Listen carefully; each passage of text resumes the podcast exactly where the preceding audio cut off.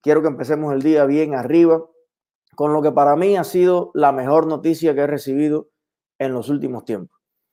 Una noticia eh, de verdad que nos ha llenado el corazón de alegría a todos, que nos ha quitado par de bloques del pecho. Hoy respiramos todos los cubanos que amamos la libertad un poco mejor, porque ya se encuentra junto a su esposa en Uruguay, Lidier Hernández.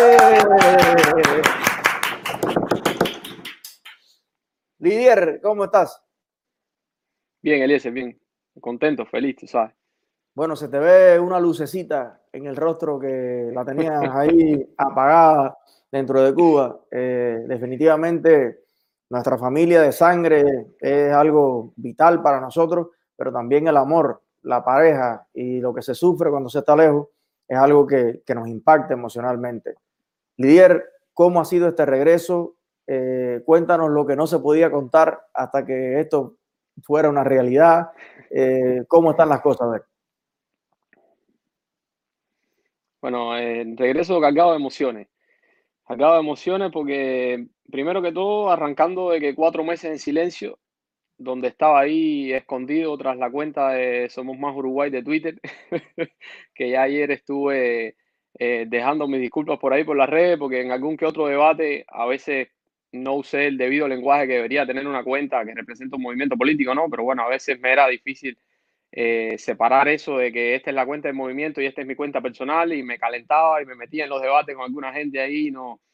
Pero bueno, eh, por suerte tuve esa herramienta, ¿no? Que me sirvió para cuando ya me, en junio me dicen que, que ya podía salir de Cuba, eh, pero que no podía publicar nada más porque si no me activaban de nuevo la prohibición de salida de Cuba. Entonces dije, bueno, con esta herramienta voy a tratar de, no quedarme callado porque no podía quedarme totalmente cagada porque es una cosa que no está en mí.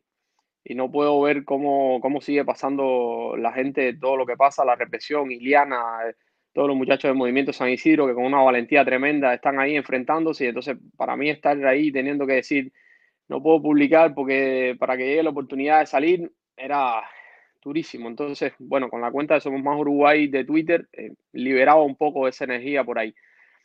Entonces, eh, bueno. Bueno, dime, dime cómo, cómo te recibió tu esposa, la parte que se puede contar, eh, porque te veo con unas ojeras tremendas. ¿Cómo fue ese abrazo? Eh, ¿Cómo te sientes? No, no, súper contento, la verdad. ahí en el aeropuerto, el primer abrazo, esto por el medio y no sé qué pasó ahí, ya volvimos. Ahora estamos, sí, parece que se frizó un poquito. ¿Me escucha? Ahora sí. Sí, sí, la conexión ahí ya parece que ya volvió. Ajá. Entonces, nada, te contaba ahí esa primera bienvenida, eh, nervioso también, ¿no? Y ella me decía que, que como que no, no se lo creía. Al final después de tantos meses pensando, no, ahora tal día, porque nosotros cambiamos el pasaje muchísimas veces. Hubo muchas veces que estuvimos ahí a punto que ya había un vuelo y de pronto lo cancelaban. No, dentro de 15 días lo cambiábamos de nuevo. No, ahora sí. Y incluso hasta una vez llegó a comprar ya todo, la cerveza, todo lo que faltaba eran 10, 15 días y nos cancelaron el vuelo. O sea, fueron sobre todo los últimos cuatro meses muy tensos porque ya sabía que podía salir de Cuba, pero a la vez eh, no habían aviones para venir y todos los días con el miedo de que se darán cuenta que estoy tuiteando por la cuenta de Somos Más, tratando de tener cuidado de, que, de, no tener un desliz para que se dieran cuenta que era yo el que estaba detrás de esa cuenta. Y bueno, nada, eh, muy, muy felices los dos, muy contentos de, después de ocho largos meses de ansiedad y estrés, eh, poder reunirnos una vez más. Bueno, yo le mando un gran abrazo a tu esposa que resistió estoicamente este casi un año eh, detenido, preso, porque la prisión significa estar privado de libertad. Entonces, eh, hay diferentes niveles de prisión y evidentemente eh, tú estabas detenido, no podías regresar con tu esposa. Eh, Lidier, ¿qué, eh, digamos, mensaje te llevas de esta experiencia que has vivido? ¿Cuáles son tus convicciones actualmente? Yo sé que tú ya estabas contra la dictadura, por eso te detuvieron allí, pero después de vivir esto, en carne propia, que a lo mejor tú habías, te habías solidarizado con otras personas, con los prohibidos, pero no lo habías vivido tú mismo.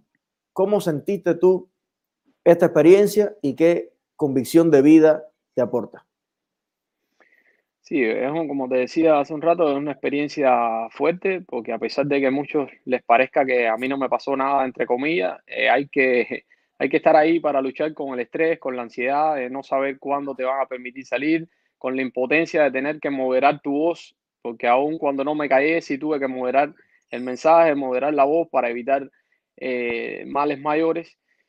Y nada, la experiencia es que, que la dictadura no perdona la dictadura no perdona y que a veces uno cree que, que, no le está haciendo daño y de pronto ellos mismos son los que te hacen, digamos, este reconocimiento, ¿no? Porque yo la verdad mm, me atreví a ir a Cuba porque pensé que no iba a tener eh, gran consecuencia más allá de que volvieran a hacer la payasada esa de citarme y amedrentarme no sé cuánto, pero no pensé que fueran a extralimitarse hasta este punto, ¿no? Y esto creo que en cierta medida eh, da el, punto para que mucha gente que se pasa en la vida diciendo que lo que hacemos no vale de nada, que ir a manifestarse frente a una embajada es por gusto, que denunciar en, Facebook es por gusto, que lo que vale es tal cosa. Eh, todo, como siempre, seguimos transmitiendo el mensaje de que todo lo que se haga vale. Y cada día la dictadura demuestra que les duele, que están desesperados, y que una voz que se alce, por débil que parezca esa voz, para ellos es una puñalada al corazón. Así mismo, maestro. Y yo quisiera, bueno, agradecer también al presidente del Uruguay, Luis Lacalle Pou, a su ministro que, que se interesó también por, por tu caso, al, padre del presidente que hizo la conexión inicial y a todas las, sobre todo a todos los cubanos residentes en Uruguay que estuvieron eh, sufriendo día a día contigo también esta, esta situación, que además, estando tú en Cuba detenido, ellos hicieron otras manifestaciones, hicieron otros eventos eh, para de alguna manera continuar con ese legado fundador que tú y otros muchachos activaron en la comunidad cubana de, de, Uruguay. Y sé que para todos los cubanos en Uruguay y en el mundo, el hecho de que esta victoria, a fin de cuentas, tarde o temprano, que tú logres unirte con tu familia, que no te retuvieran más allí, es un acto de, gran inspiración y ejemplo. Y sobre todo que te mantengas, o sea, en, tu, en tus convicciones, en, tu, en tus principios. Así que te mando un gran abrazo, Lidier.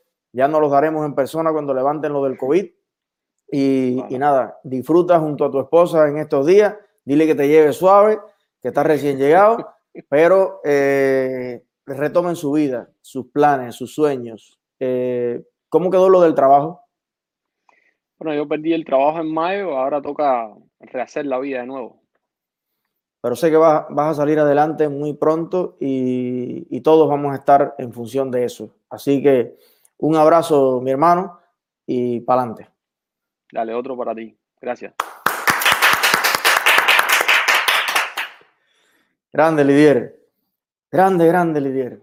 Esto ha sido bueno, somos casi 2.500 personas, estamos apenas empezando la directa de hoy y, de verdad que me siento, ¿sabes? Hay, hay, días que uno dice, caramba, que falta hace una buena noticia, que falta hace una, un avance, un paso, una victoria. Y creo que durante este fin de semana hemos tenido varias.